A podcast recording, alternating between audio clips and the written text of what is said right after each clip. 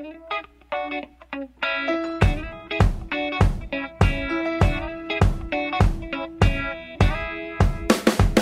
Olha só, a safra 2021-22 já está batendo a nossa porta e eu não preciso falar para você o quanto o processo de plantio ou semeadura é importante para garantir uma boa colheita lá no final. E para isso, você deve escolher com muito cuidado as sementes que irá plantar. Lembre-se sempre de que a semente é um ser vivo e requer cuidados especiais. Ela não pode ser transportada a pleno sol, deve ser armazenada à sombra, longe de adubos e defensivos, e não pode pode sofrer o chamado choque mecânico, também conhecido como pancada. Tomando esses cuidados, você conseguirá manter o padrão de qualidade das sementes para que elas possam ter o seu melhor desempenho a campo. E por falar em sementes de alta qualidade, eu convido você a conhecer a estrutura da Agrosol Sementes. Com sede em Campo Verde, no Mato Grosso, e agora também com o Seed Place 163, um moderno centro de distribuição localizado entre as cidades de Sorriso e Lucas do Rio Verde, na BR 163.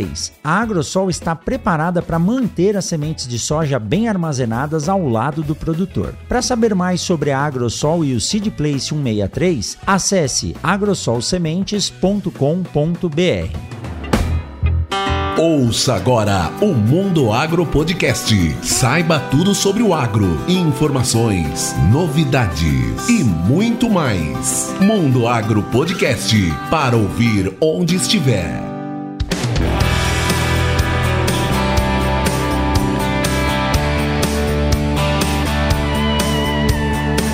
Se essa é a sua primeira vez por aqui, seja muito bem-vindo. Esse podcast é feito para você que mora no campo ou na cidade e quer ficar por dentro de tudo que rola sobre o agronegócio no Brasil e no mundo. Eu sou o professor Rogério Coimbra e esse é o Mundo Agro Podcast, o seu podcast semanal sobre o agro para ouvir onde estiver.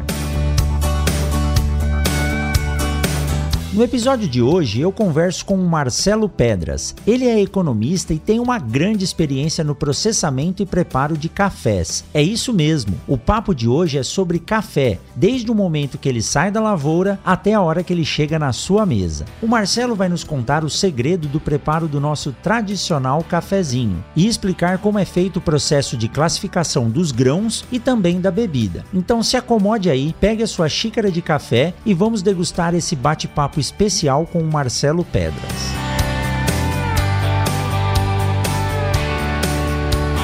Tudo bem, Marcelo? Seja bem-vindo ao Mundo Agro Podcast. Olá, professor Rogério Coimbra. Muito obrigado. Inicialmente, quero agradecer o convite para estar aqui com vocês e poder tentar compartilhar um pouco do que eu sei de café. E é o que eu falei, eu, quanto mais eu aprendo de café, mais eu vejo que eu tenho a aprender. Eu não sei nada. Então é isso. Vamos em frente, que eu puder ajudar, estamos juntos. Olha, essa eu acho que é uma das frases dos grandes sábios, né? Porque o dia que a gente achar que sabe tudo, alguma coisa tá errada. Exato. E você com essa experiência toda que tem em classificação, torrefação e entendimento do que é o café, dizer que não sabe ainda, então acho que nós temos bastante a conversar aqui nesse episódio. E você que tá aí nos ouvindo, fique aí, pegue sua xícara de café agora, porque lá no final você vai tomar um café com outro sabor. É verdade.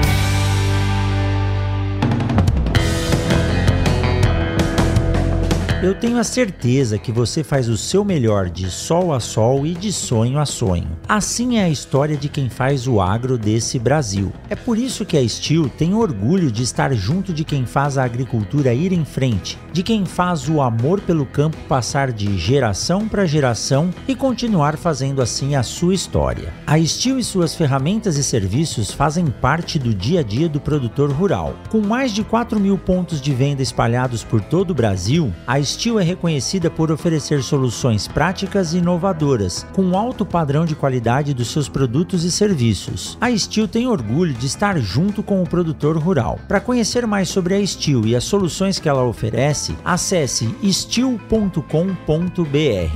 Steel, junto de quem faz o agro.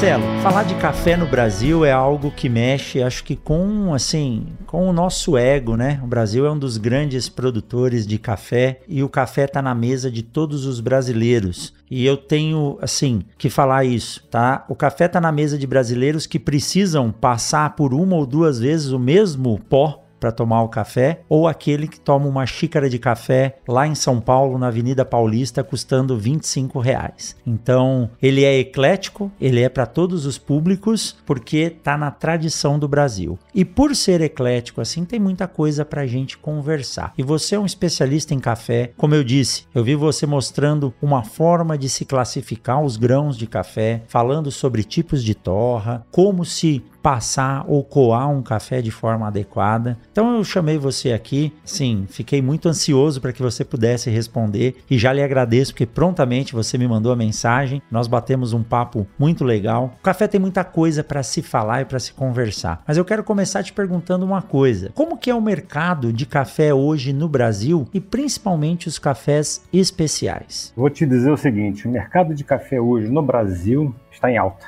Tá? Os preços estão em alta, a gente teve uma série de problemas ao longo do ano, mas vamos lá. Nós, ano passado, nós tivemos um recorde de exportação de café. Então, exportamos 44 milhões de sacas, que é uma exportação muito boa. Logo, nós temos uma safra de café por ano. Logo após a colheita da safra, que é em julho, agosto, nós estamos agora acabando a safra desse ano, mas ano passado, quando acabou a colheita da safra de 2020, nós começamos uma estiagem começou uma seca muito grande e isso prejudicou demais a granação dos grãos, ter uma florada uniforme e você começar a preparar a safra do ano seguinte, que é essa que nós estamos colhendo agora. E aí nós estamos com essa seca que está até hoje, né? Estamos na iminência de termoelétricos, esse troço todo, e as árvores não conseguiram recuperar tudo isso. Paralelamente, nós tivemos agora em julho uma geada que afetou o sul de Minas e foi muito triste. Eu vi produtores cuidando da lavoura, está com três anos e meio os pés de café, tratando como filhas, cuidando dela e da noite para o dia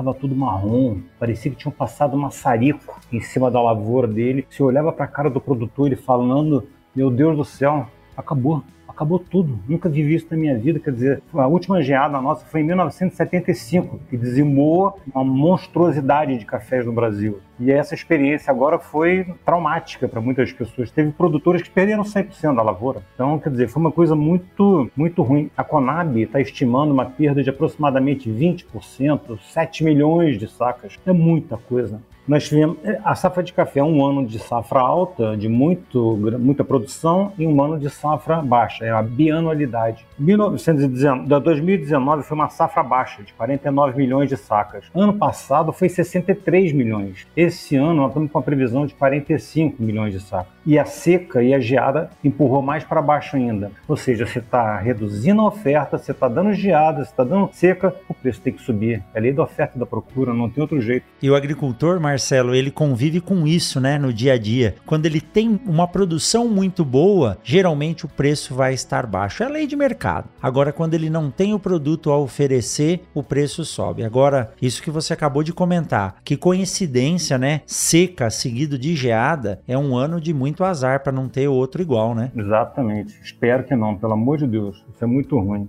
Vamos lá, você está perguntando dos cafés especiais. Cafés especiais. Qual é a definição de café especial? Café especial são cafés com colheita manual, seletiva. Então faz duas, três, quatro colheitas por ano para pegar só os grãozinhos maduros. Não é aquela derriça que você puxa galho, folha verde, preto, ardido, puxa tudo. Essa não, você cata só os cafés vermelhinhos que já estão quase amadurecendo para vermelho. Você tem um café com atributos sensoriais diferenciados de bebida, de acidez equilibrada, de aroma, de sabor e eles têm uma nota sensorial de, na bebida acima de 80 pontos. Então são cafés muito bons. E por isso mesmo merecem ter uma torra mais baixa, uma, uma torra clara, uma torra média no máximo. Não pode ser essa torra que nós estamos acostumados aqui no Brasil, que é uma torra muito, muito preta, muito queimada isso estraga os atributos do café, você não consegue pegar, você queima os óleos, os açúcares que tem o café, você estraga o café. Então isso tem um motivo que depois eu te conto mais para frente como é que funciona. Os cafés especiais, eles precisam ser certificados pela Associação Brasileira de Cafés Especiais, que é BSCA, né, Brasil Specialty Coffee Association, e a produção, a lavoura,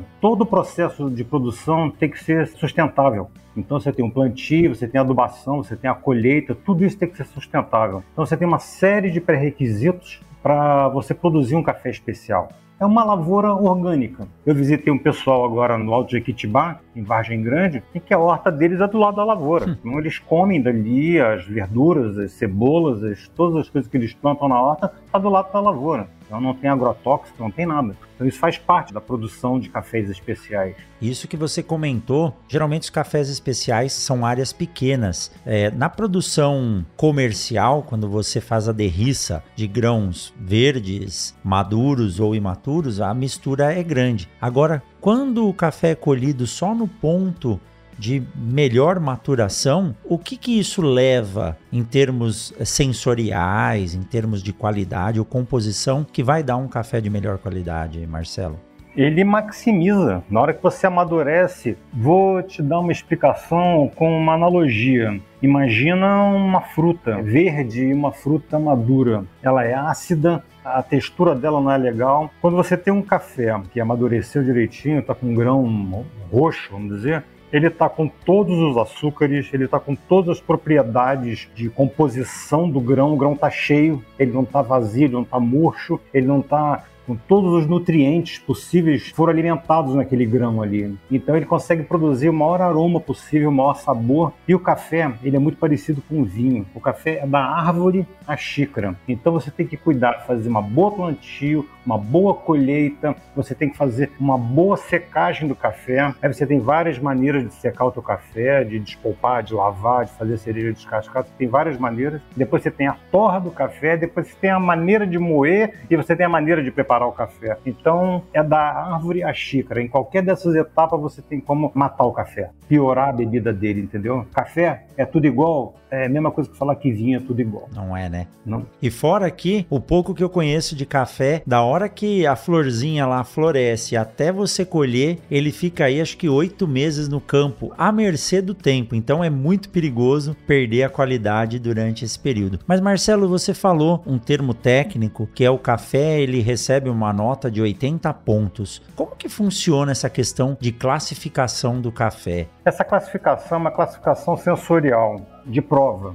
Nossa, isso é muito complicado. Isso é só o ser humano consegue fazer isso. Então isso varia, são três ou quatro classificadores que tem na BSCA, que eles recebem amostras. Cada produtor tem que mandar aproximadamente 2,5 kg do produto para ele. Eles dividem as amostras para os três, quatro classificadores que vão provar o café e cada um vai dar a sua nota. E aí eles fazem a média e dão a, a média daquele lote. Eu quero te contar uma coisa que é muito gozada. Quando eu tive torrefação, eu fui associado à ABIC, Associação Brasileira da Indústria de Café. E a gente tentou criar um produto, um equipamento que tinha eletrodos que a gente botava na infusão de café para fazer a prova eletrônica, chamava língua eletrônica, que a gente batizou o produto. E foi muito curioso, porque nós pegamos lá, várias amostras e a gente criava uma matriz X e Y e pegava, falava um banco de dados dentro do, do programa dizendo, vamos fazer uma amostra aqui com um café duro, com tantos defeitos e com 30% de conilon.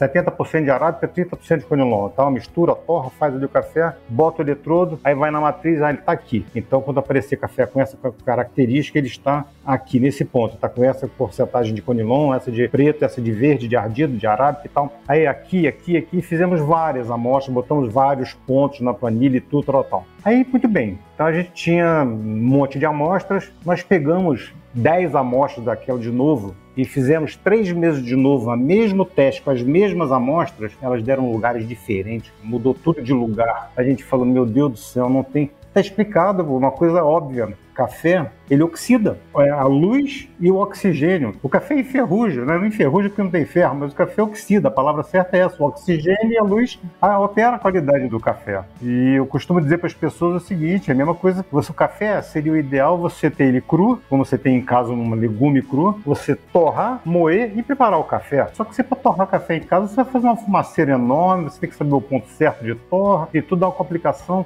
Então, mais fácil a gente entregar o café em grão torrado, a pessoa deixar para moer na hora do preparo. São os dois momentos que o café perde aroma, na torra e na moagem. Então você pega o café, moe o café e faz o café. Entendeu? Essa que seria a maneira certa. Eu falo com as pessoas o seguinte: a mesma coisa que você vai, você tem um restaurante, você vai servir ovo frito para todo mundo hoje. Então, para você não perder tempo, você já faz um monte de ovo, bota tudo em, em potinho plástico, deixa na geladeira. Quando chegar o pessoal, você tira da geladeira, bota no pratinho, micro-ondas e serve o ovo. Entendeu? Você moeu o café, uma comparação meio forte é essa do ovo. O café tem que ser moído na hora. O ovo tem que ser feito, abriu o ovo, botou na frigideira, ficou pronto, vai pro prato e comeu. Você não guarda ovo, você não guarda café moído. E essa história de torrar café em casa, Marcelo, ó, vou te contar uma coisa que ninguém tá ouvindo a gente, hein? Ninguém vai saber disso.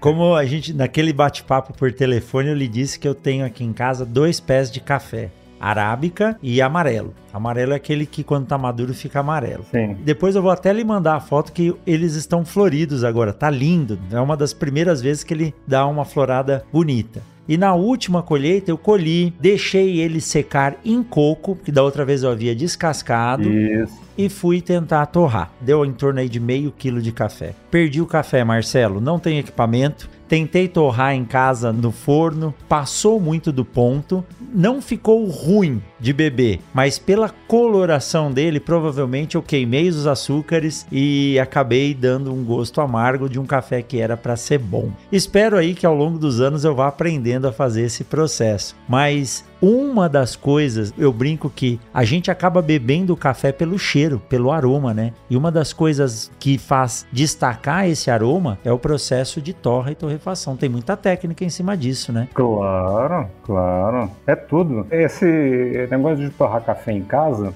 isso, vamos voltar lá para as fazendas, tinha como se fosse, sabe aqueles bujões de gás pequenininhos, redondinhos assim? Sim. São bolinhas assim que você abre ela dentro é como se fosse uma betoneira dessa de cimento. Você vai girando ela e em cima do fogo. Isso.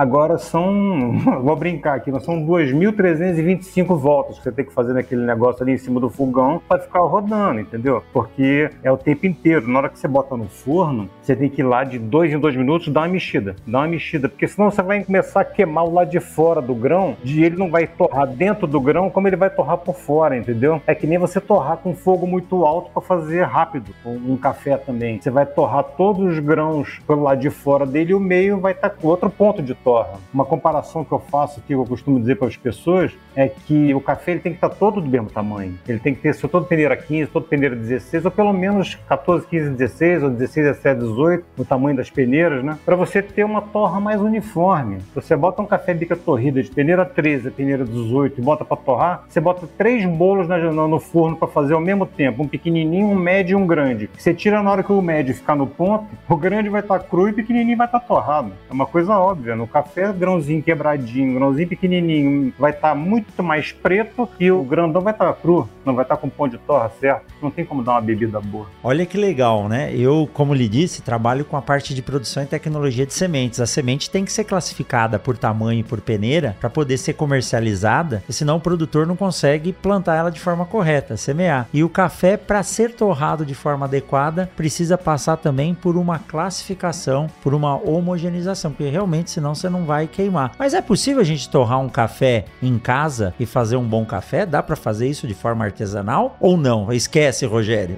com certeza, com certeza. Prepara a mão, né? Prepara o tempo, porque vai fazer fumaça e vai demorar. Demora aí uns 20, 30 minutos. Imagina ser 30 minutos rodando aquele negocinho ali. Mas eu tenho que ter aquele bujãozinho e vende aqui em Sinop, viu? Eu vou atrás disso aí, vou comprar sim. um para mim para poder fazer. É, bota com fogo baixo. O importante não é a pressa. A pressa é inimiga da perfeição. Então faça com fogo baixo, vai rodando, vai rodando, deixa um pouquinho, roda mais um pouquinho. O mais importante são os últimos 8, 10 minutos, que é quando ele vai, vai ficando mais escurinho, vai ficando mais escurinho e queima, entendeu? Então é aquele tempinho que ele vai chegando no ponto e passa. Então esse que é o, é o X da questão. E você tem que ter um jeito de poder abrir para ver o café, porque no torrador a gente tem um, uma mãozinha de ferro que vai lá dentro e vem para fora a gente vê. Ou você tem também um cronômetro. Você já sabe qual é o tempo, você já sabe qual é o percentual de umidade daquele café, você já sabe que com 23 minutos e 15 segundos ele vai estar no ponto. Então você bota lá, bota o reloginho do lado, já deu tempo, você tira fora, o café está no ponto. Agora, quando você não tem, você não sabe qual é, você tem que ir no olhômetro. Você vai rodando, vai rodando, não, mais um pouquinho. E tenha sempre um referencial. Tem um outro café em referencial para você ver e comparar. Do nada também é difícil. É bom que você tenha. Na fábrica a gente tinha uma, um quadrado, como se fosse um tabuleiro de xadrez, só que em vários departamentozinhos com várias amostras de várias torres, assim, para a gente ir comparando, para ficar elas iguaizinhas. Um padrão, um né? padrão, para ter o padrão. Essa é a palavra-chave, padrão. Você tem que ter padrão. Não pode estar um pouquinho melhor nem um pouquinho pior. Ele tem que estar exatamente. Quem for abrir o teu pacote de café para tomar o seu produto vai estar esperando uma bebida que é aquela que vai estar dentro do pacote. Entendeu? Essa que é o segredo da qualidade. Manter o padrão. Isso para mim é, é, é show.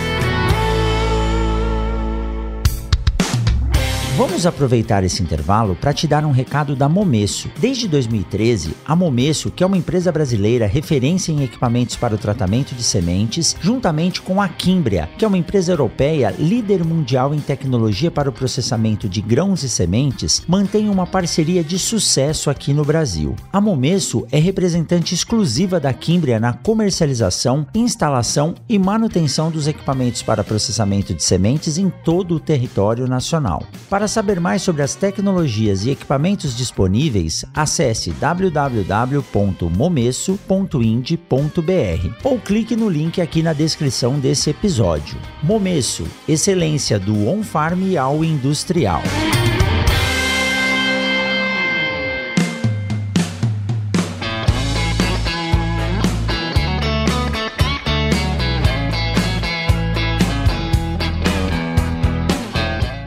Marcelo, uma vez eu estava numa cafeteria e conversando com o barista, ele falou para mim: "Olha, Rogério, conforme você torra o café, você torna os açúcares caramelizados e essa intensidade vai alterar o sabor do café". Mas eu vi você falando num vídeo também que café forte não é aquele café que tem muito pó, que tem uma cor muito escura. Isso está ligado ao sabor. Diferencia isso aí pra gente, que eu achei muito bacana a sua, a sua forma de explicar. Você, quando está provando qualquer coisa, vamos falar do café, você não precisa ter um café escuro, pegar uma xícara, levantar assim, né, uma xícara de vidro, para você falar: esse café é forte, esse café tá, tá extra forte. Não, não, não tem café extra forte. Não tem sabor associado a tinta de café. Então, você falar que é um chafé, você pode falar que é um chafé pela cor do café, mas você não está falando da bebida do café, você está falando do sabor do café, do corpo do café. O que eu quero dizer é o seguinte: você toma o café, você tem que estar com o aroma dele, com o sabor dele, por meio minuto na boca. Você tem que estar com a,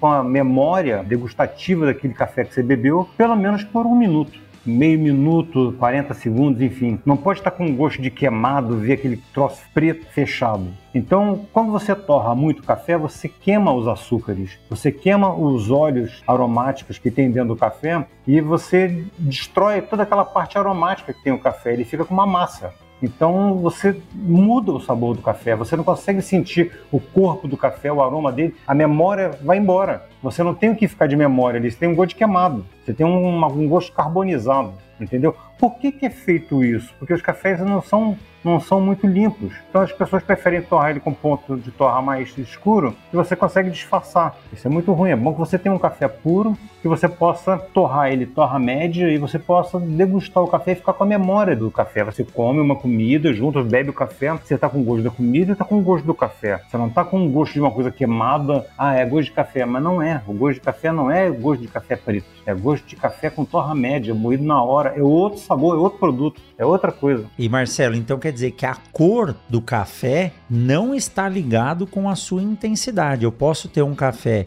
que depois de passado, né, o café feito já, depois que você extrai o sabor dele na infusão de água. Se ela for clara, por exemplo, ou um pouco translúcida, mesmo assim, se for um café de boa qualidade e feito da maneira correta, ele vai proporcionar quem está bebendo todo o aroma, toda a sensibilidade, toda sensorial. Com certeza. Você tem bebidas de café Rio Zona, que é na classificação em termos de preço uma das mais baixas que tem, que é um café da zona da mata de área quente, de área baixa. O café Rio Zona para mim, ele é embebível. Você pode botar com torra média, com torra tudo. Eu não consigo beber esse café, porque ele tem um gosto de iodoforme muito forte. É gosto, é preferência. Eu não gosto, ele realmente. Entretanto, eu fui exportador de café. Tinha uma localidade na Bélgica que só queria um café com gosto de riozona forte. E eu nunca consegui entender isso. Até que eu perguntei pro cara, falei com ele, como é que vocês podem gostar? A Europa toma café bom, você tem eh, a Escandinávia, toda a calota do planeta, que só tem café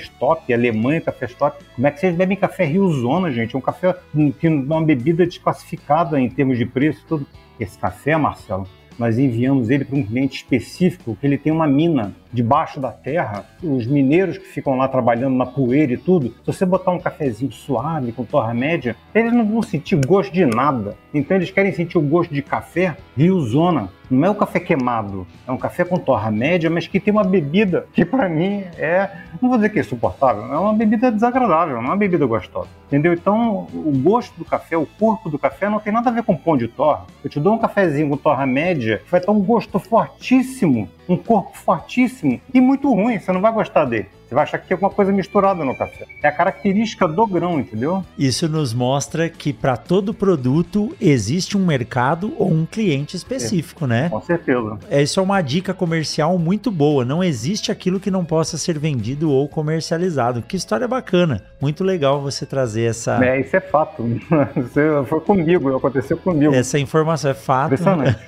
Marcelo, a gente falou de classificação em termos sensoriais, mas existe a classificação do café em relação à qualidade dele, a qualidade que ele sai da lavoura. Se ele está ardido, se ele tem impureza ou não. Como que é esse processo de classificação da qualidade do grão? E também se você puder falar a diferença de café em coco, café descascado, com pergaminho, isso influencia nessa classificação? Não, não, vamos lá. Vamos começar então pela classificação do café. O café ele é classificado basicamente em cinco variáveis. A primeira é o ano safra dele. É um café de 10 anos atrás, é um café dessa safra, safra presente, safra passada. A segunda é a, o tipo, é a classificação de defeitos, quantidade de defeitos que ele tem, que a gente usa a tabela oficial brasileira, que é, vem lá do IBC, da época do Instituto Brasileiro do Café, que ficou e é, é adotada mundialmente a classificação. A terceira é bebida. Nós temos o estritamente mole, vamos de cima para baixo. Estritamente mole, mole, duro limpo,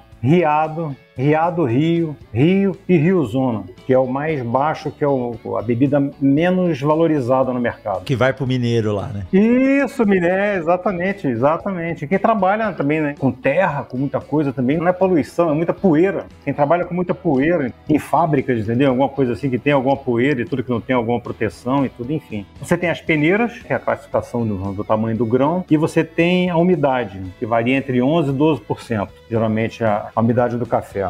Bom, o que eu quero dizer para você é o seguinte: você usa hoje 300 gramas de café cru para você classificar o café. Em escritório a gente usa 100 gramas e multiplica por 3. Né? E você tem a tabela oficial brasileira, que chama-se COB, Classificação Oficial Brasileira, que classifica grãos pretos, verdes, ardidos, fermentados, casca, coco, pedra, torrão, brocado, concha, ou seja, são vários tipos de defeitos que tem aqui naqueles que eu faço lá no vídeo, que você tem cinco brocados um defeito, três brocados grandes, muito brocados são defeitos, enfim, você tem um grão preto é um defeito, marinheiro que é o grão com pergaminho é um defeito. Então você tem com base no café, nas 300 gramas, a quantidade de defeitos que tem ali, você classifica o tipo do café. A bebida é a prova sensorial, a safra ela está diretamente ligada a um ano de chuvas, de granação do grão, de umidade do grão. Se você tem um café de 10 anos, o café está com 11, 10% de umidade. Então, quando você torna uma saca de café de 60 quilos, você perde 20% dela de água. Você obtém 48 quilos de café torrado. Se é um café de 3 safras para trás, você torra 60 quilos dele, você vai ter 50 quilos. Você não tem 48, você tem mais, porque ele tem menos água.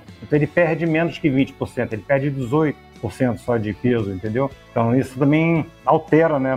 Para um torrador, ele comprar um café de safra passada, ele consegue ter mais produto final em termos de quantidade. E Marcelo, então essa classificação toda vai influenciar no preço e vai influenciar também na composição do café para quem vai fazer um, uma marca ou para quem quer um café específico? Sim, com certeza. Geralmente, o produtor, quando produz um café na lavoura, ele produz um café bica corrida. Ele tem todos os defeitos e tem todas as peneiras. O grande benefício do café é você conseguir tirar grande parte dos defeitos e conseguir separar peneiras próximas, 14, 15, 16 ou 16, 17, 18 que o pessoal chama de GTLB, Good to Large Bean, que é o 16, 17, 18, são as três peneiras. E tem o Medium to Good Bean, que é 14, 15 16. Então são peneiras que são mais ou menos semelhantes em tamanho, que produzem uma torra é, igual e produzem uma bebida melhor. Então, o ideal é quanto menos defeito tiver o café e quanto mais homogêneo for o café, você consegue ter um produto final melhor. Mas no Brasil nós temos duas espécies, que é o arábica e o canéfora. Como eu lhe disse, né, eu tento dar aula de café aqui na universidade, não é a minha área, mas na produção comercial, o canéfora entra com uma composição bastante volumosa nesses cafés que nós compramos normalmente no mercado. Essa mistura, ela é feita por quê, Marcelo? Bom, vamos lá. Eu não chamo canéfora, eu chamo conilon. Conilon. Que é o derivado, é o irmão do robusto africano. O planeta Terra produz dois tipos de café. Produz o arábica e o conilon. O arábica existem tantas variedades quanto existem de vinho tinto, infinito. É um café com aroma, com bebidas, ele é fruto do clima, da altitude, do tratamento, da terra e de tudo. O conilon é como se fosse um arroz. Ele não tem gosto, ele é um café neutro. É um café de preço bem mais abaixo. Hoje o Brasil produz 70% de arábica e 30% de conilon. É um café muito mais resistente tem quase o dobro da cafeína que tem o arábica. Por ele ter um preço mais barato, se o preço da saca de arábica é 600 e o do conilon é 400, ele junta dois, faz mil reais, dividido por dois, ele tem um café um custo de 500. Enquanto quem usa só o arábica tem um custo de 600. Então ele fica mais competitivo. Quanto mais água você bota no suco, mais aguado ele fica, menos gosto do suco ele fica. Quanto mais conilon você bota no arábica, menos sabor você pega do arábica. Você vai diluindo ele dentro do conilon. Ele tem gosto de café, mas é um gosto neutro. É um gosto embaçado, não é um gosto de café gostoso. Ele é um gosto neutro. Vou, ainda vou te dizer mais, ele não é tão forte e tão ruim quanto o Rio Zona. Entre o Conilon e o Rio Zona, eu prefiro o Conilon. Mas o Conilon é um café, é para fazer esporte. Você quer fazer esporte, toma uma xicrinha só de café Conilon você vai ficar, vai ficar igual um beija-flor. você vai ficar voando. Que legal. Mas é importante saber isso porque, como eu lhe disse, né, existem vários tipos de mercados. Eu disse no Brasil, tem pessoas que não têm condições de comprar o café e ele passa duas, três vezes o café para poder tomar enquanto existem xícaras de café que custam 25 reais. Então, com esse blend, com essa mistura, o mercado consegue atender todas as demandas que ele precisa com todos os níveis de preço. É óbvio, se você quiser tomar uma xícara de café, depois eu vou até lhe perguntar lá, eu vi no vídeo você falando, gente, não coloca açúcar no café que você vai estragar o café. O café bom não precisa ser adoçado, mas existem todos os padrões aí para poderem ser atendidos. Então, o mestre, não sei como que chama, o mestre torrefador, é assim que fala, Marcelo? Sim, pode ser. O mestre torrefador, ou quem faz a torrefação, ele vai escolher nessa mistura aí, tirar os sabores, os aromas, tanto na torra quanto na mistura, né? Sim, eu acho que você,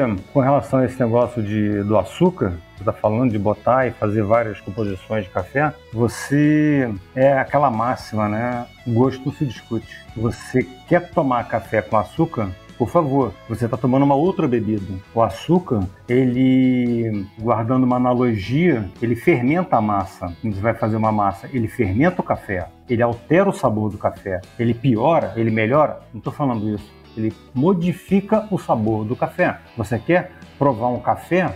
Prove puro. Beba o café puro, você tem o verdadeiro sabor do café. Agora, você botando açúcar, você pode botar leite, você pode botar chantilly, canela, o twist de tangerina, vai ficar uma maravilha. Quer botar um licorzinho, quer botar um, um frangélico também no teu café e tudo. Entendeu? Eu tive uma cafeteria, eu fazia, chamava-se Blends a minha cafeteria, eu, fazia, eu tinha um menta blend. Eu botava um licor de limão, de menta em volta do copo, batia com milkshake de creme, um café expresso que eu fazia na hora e tudo. Ficava uma delícia. Não é café, é uma bebida à base de café, aromatizada com café bom, entendeu? Então, açúcar é bom, gosto não se discute. Essa é minha, essa é a minha definição. É para atender a todos os gostos. Está bebendo café? Muito melhor do que você está bebendo um refrigerante, tenha certeza. É uma bebida natural, você está valorizando a produção. O Brasil é o maior produtor do café E o café do Brasil é o melhor café do mundo. Nós temos todas as variedades aqui: lavado, despolpado, seco, especial. Nós temos todos os tipos de café que são produzidos no mundo. Olha o tamanho do nosso país, nós temos todos os climas, nós temos tudo aqui. E agora eu entendo porque meu pai, até hoje, eu tenho um exemplo dentro de casa, toma o café sem uma gota de açúcar. Sempre foi assim. Fala, não põe açúcar que você vai estragar o meu café. Ele gosta do café puro. Realmente, quem toma o café somente com a bebida a in infusão, você está experimentando um tipo, que é o café puro. Agora, nas misturas, eu já gosto bastante de um cafezinho com leite de manhã. Acho que eu herdei isso do meu avô mineiro leite puro eu não tomo. Agora, quando você coloca um dedinho de café e um bolinho de fubá junto, oh, saudade da, da época que eu morava em Botucatu, viu?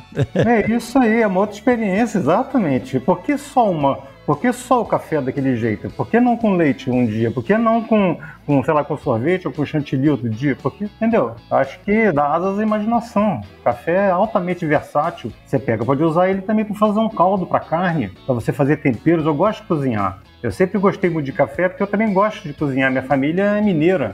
Meus pais são, mineiros. Eu sou carioca, mas eu tenho a culinária ao meu redor desde sempre. Então, eu sempre gostei muito de aprender. Já fiz caldos de café para botar em comidas, em carnes. É uma maravilha.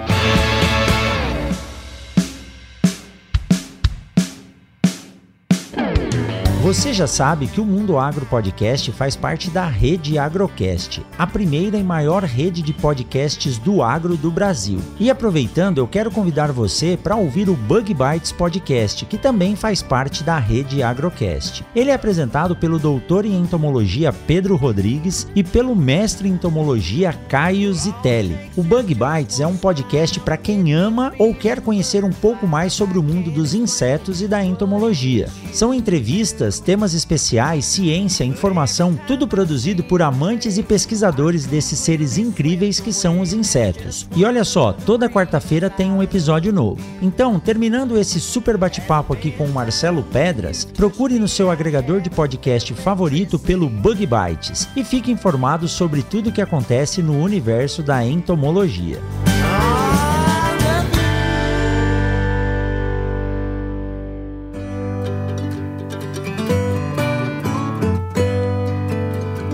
Eu acho que eu comentei com você quando a gente conversou a primeira vez, o episódio 9 aqui do Mundo Agro Podcast chama-se Café no Havaí. Eu conversei com um colega que voltou do Havaí e hoje ele tem uma empresa que chama Taste são temperos para carne à base de café. Olha, depois que eu experimentei um churrasco com tempero à base de café, você nunca mais quer comer outra coisa. E como o café realça o sabor da carne, é fantástico, né? Eu vi ele falando café no churrasco. É não, você tem o café, o churrasco sem café e tem o churrasco com café. Você tem os dois tipos de churrasco. no mesmo churrasco. Você come sem, sem café e eu como com café e sem café. Eu como dois tipos de churrasco. Ainda é óbvio.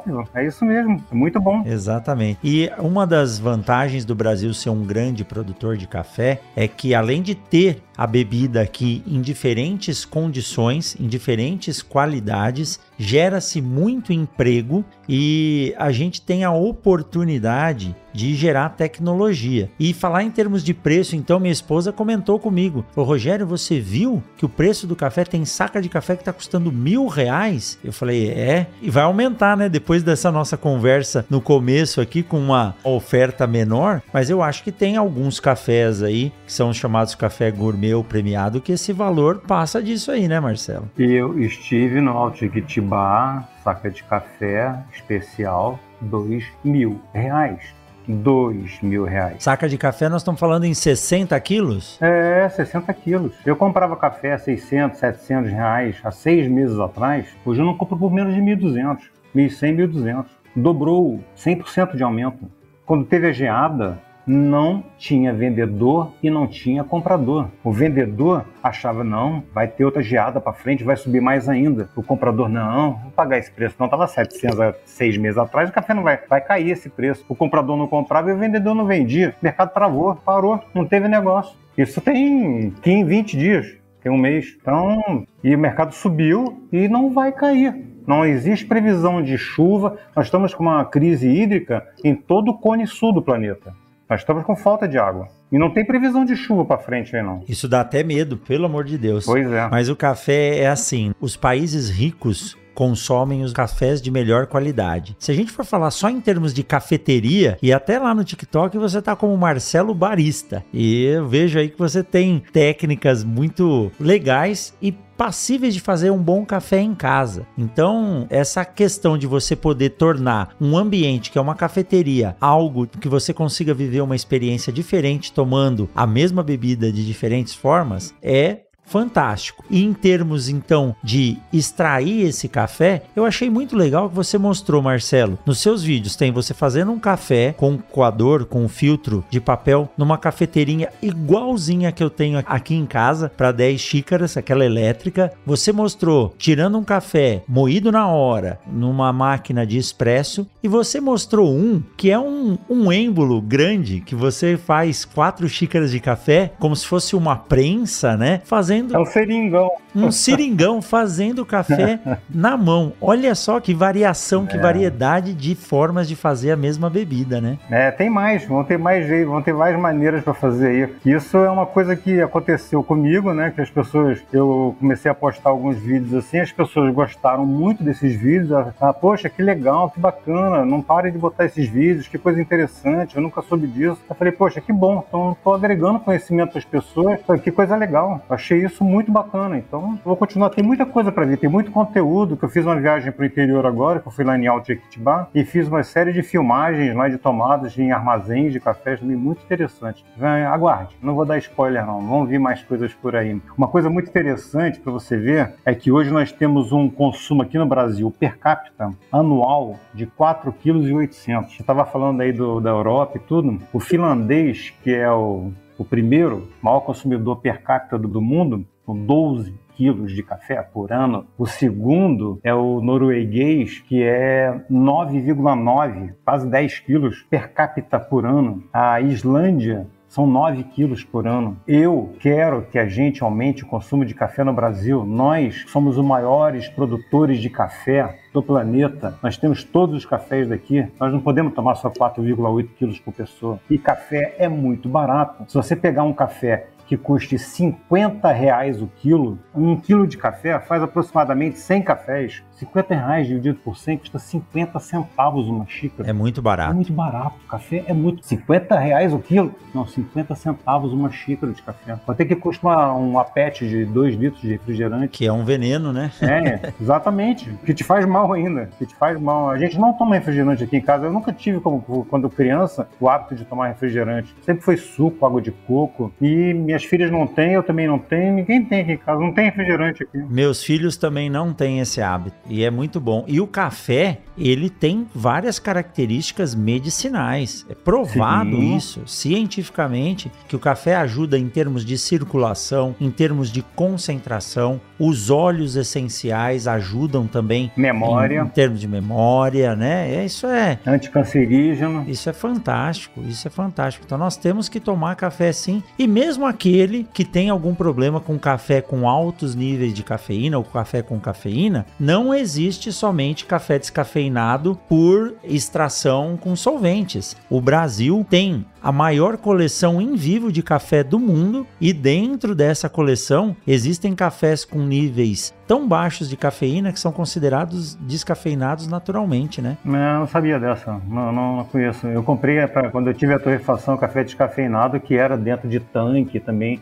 era algum processo desse que, que envolvia a infusão dele cru ainda dentro de um tanque para a cafeína migrar do grão. Você sabia que café expresso tem menos cafeína que café coado? Sério mesmo? Por causa do tempo que o café fica dentro da infusão, o tempo que ele fica dentro da água, que ele perde a cafeína para o líquido. Sai do grão, do, do pó e vai para o líquido. No expresso dura 20 a 25 segundos, para passar um cafezinho e no, quando você faz ele em infusão ele fica de um minuto, dois minutos, então ele sai com muito mais cafeína. Eu tenho dois tipos de cafeteiras expresso aqui em casa, uma daquela que vem pronto, você só coloca a cápsula e eu tenho uma outra que ela tem um moedorzinho do lado e o porta-filtro ali. Então eu vou começar a tomar o café né, nesse expresso aí, que aí ele tem menos cafeína. Ele tem menos cafeína, ele parece mais forte e tudo, não, ele tira mais os óleos aromáticos, o sabor, porque o expresso é compressão de água água. Aquela que eu fiz com Aeropress, aquela é com pressão de ar, e fica uma camada de ar ali entre o êmbolo e o café e a água que está embaixo fica uma camada de ar. Já no expresso, não. O expresso é a água que passa pelo pó, passa pelo porta-filtro e sai embaixo. Como o tempo é mais curto, o migra menos Tem a menos cafeína. cafeína. Exatamente.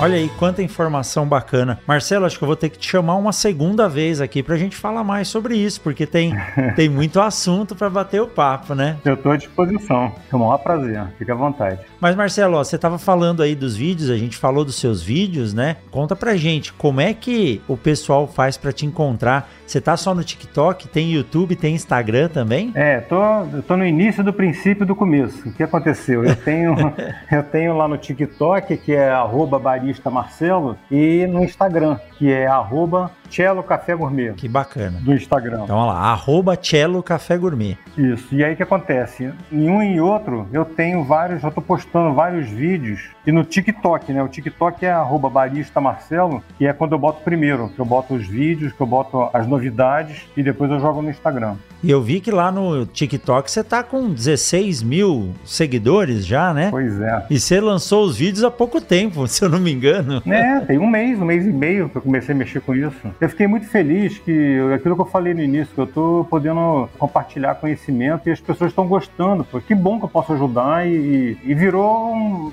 um objetivo meu aumentar o consumo de café no Brasil. A gente consome pouco café aqui. Eu acho que a gente tinha que consumir mais. É um produto natural, é um produto genuinamente brasileiro já foi responsável pela balança comercial nossa um tempo atrás. Era 80% da nossa balança comercial. Depois começaram a entrar outros produtos e tudo. Que bom, que bom que a gente, quando está dependendo de uma coisa só, é muito ruim. Porque se essa coisa pega um resfriado, a gente pega pneumonia. Então, é bom que a gente compartilhe com soja, com milho, com outras coisas, com bastante produto. Mas é, é importante mesmo a gente estimular e essa comunicação que a gente faz aqui, Marcelo, o podcast é uma inovação, essas redes sociais, os seus vídeos são curtos, intuitivos e objetivos.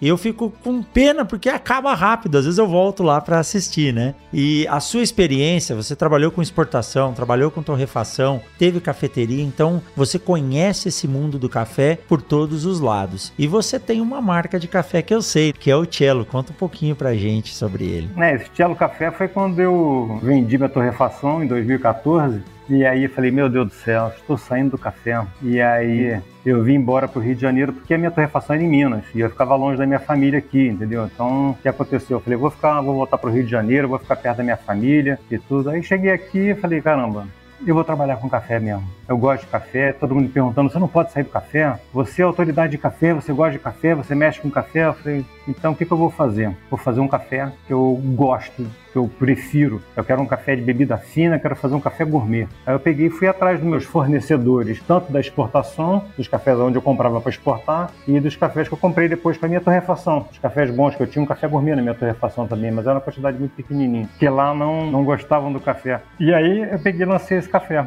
E hoje eu atendo aqui a clubes, restaurantes, cafeterias, então, e as pessoas adoram. Eu fico muito feliz porque eu chego, né, nos lugares lá que eu vou entregar o café, vou fazer a regulagem das máquinas e tal, e aí as pessoas chegam para mim, olha, eu não gosto de café, não bebo café expresso, mas o teu café, olha, é o único que eu bebo. Eu falo, você tá falando isso para puxar meu saco, né? Ela fala, não, tô falando sério. É sério. E o engraçado é que é em um restaurante, em outro restaurante e tudo. E eu fico feliz, falo, pô, que legal, eu acho que não é. Entendeu? Não foi puxar saquejo mesmo. Realmente, que eu achava que o meu café ia ser bom, as pessoas estão gostando também. Realmente é bom o café. Se você não gostar daquilo que você trabalha e do que você faz, né? Pois é. Geralmente a gente faz pra nós e os outros acabam gostando. E é isso aí. Exatamente. Mas dá pra comprar o cello só aí no Rio de Janeiro? Ou você manda pro resto do Brasil ainda? É, por enquanto é só pelo meu WhatsApp. Ainda não botei nem na loja lá, vou botar na loja para vender pela loja, pra poder calcular o frete direitinho. Que é o que te falei do contrato dos Correios, que é realmente um pouco complicado, né, da gente conseguir chegar. Mas parece que agora chegou a tabela com as explicações, com, com as traduções simultâneas para conseguir chegar no preço final. Vou ver se eu monto a página direitinho para poder ter o café disponível para todo mundo. E de repente vão ter mais algumas novidades também. Não vou botar só o café não. Talvez eu bote mais umas variações aí de bebidas também. Então, acompanhando você lá no Instagram ou no TikTok, logo você vai dizer como que faz para conseguir aí um pouquinho caminho dessa joia rara que é o cello, né? Que isso, com certeza. Vai ser um maior prazer, pode ter certeza. Que joia, que joia. Vou deixar aqui na descrição do podcast o link para o Instagram e para o TikTok do Marcelo. Marcelão, Oi. já posso te chamar de Marcelão, porque acho que depois de uma hora de bate-papo, né, a gente já tá na, Não, muito obrigado. no mesmo padrão aí, né? Eu fiz um novo amigo aqui. Muito obrigado, viu, por bater esse papo com a gente aqui no Mundo Agro Podcast. Nós estamos falando de café, nós estamos falando de agro, nós estamos falando de agronegócio. Café é um dos principais produtos aí do Brasil e conversar com uma pessoa que tem a experiência que você tem nessa parte técnica de produzir, torrar e servir um café de qualidade é muito bom. Deu até vontade de ir ali na cozinha agora e tomar um cafezinho expresso. É. Muito obrigado, viu, Marcelo? Muito obrigado pelas palavras. Muito obrigado você. Nossa, não sabia que eu era tanto. e tô sempre aprendendo, tô sempre aprendendo. A gente tá sempre aprendendo, né? Sempre aberto a, a novidades e, e as curiosidades. Muito obrigado pela oportunidade, fico muito feliz de estar participando e podendo compartilhar um pouco do que eu sei com todo mundo. Muito obrigado. Que jóia. O próximo passo é a gente tomar um café junto, ou aí no Rio, ou você vir visitar aqui em Sinop, né? Ah, por favor, aparecendo por aqui, não deixe me ligar, pra gente se conhecer e tomar um café, faço questão. Show de bola. Por favor. Que legal. Obrigado, Marcelo. Um forte abraço para você e nós nos encontramos na semana que vem em mais um episódio do Mundo Agro Podcast. Tchau, tchau, Marcelo. Um abraço, meu caro. Você acabou de ouvir o Mundo Agro Podcast, o podcast semanal sobre o agro disponível na sua plataforma de áudio preferida. Siga o Mundo Agro Podcast no Spotify ou na Amazon, assine no Apple Podcast, se inscreva no Castbox ou no Google Podcasts e favorite no Deezer. Assim você receberá uma notificação a cada novo episódio publicado. Eu sou o professor Rogério Coimbra e encontro você na semana que vem em mais um episódio do Mundo Agro Podcast.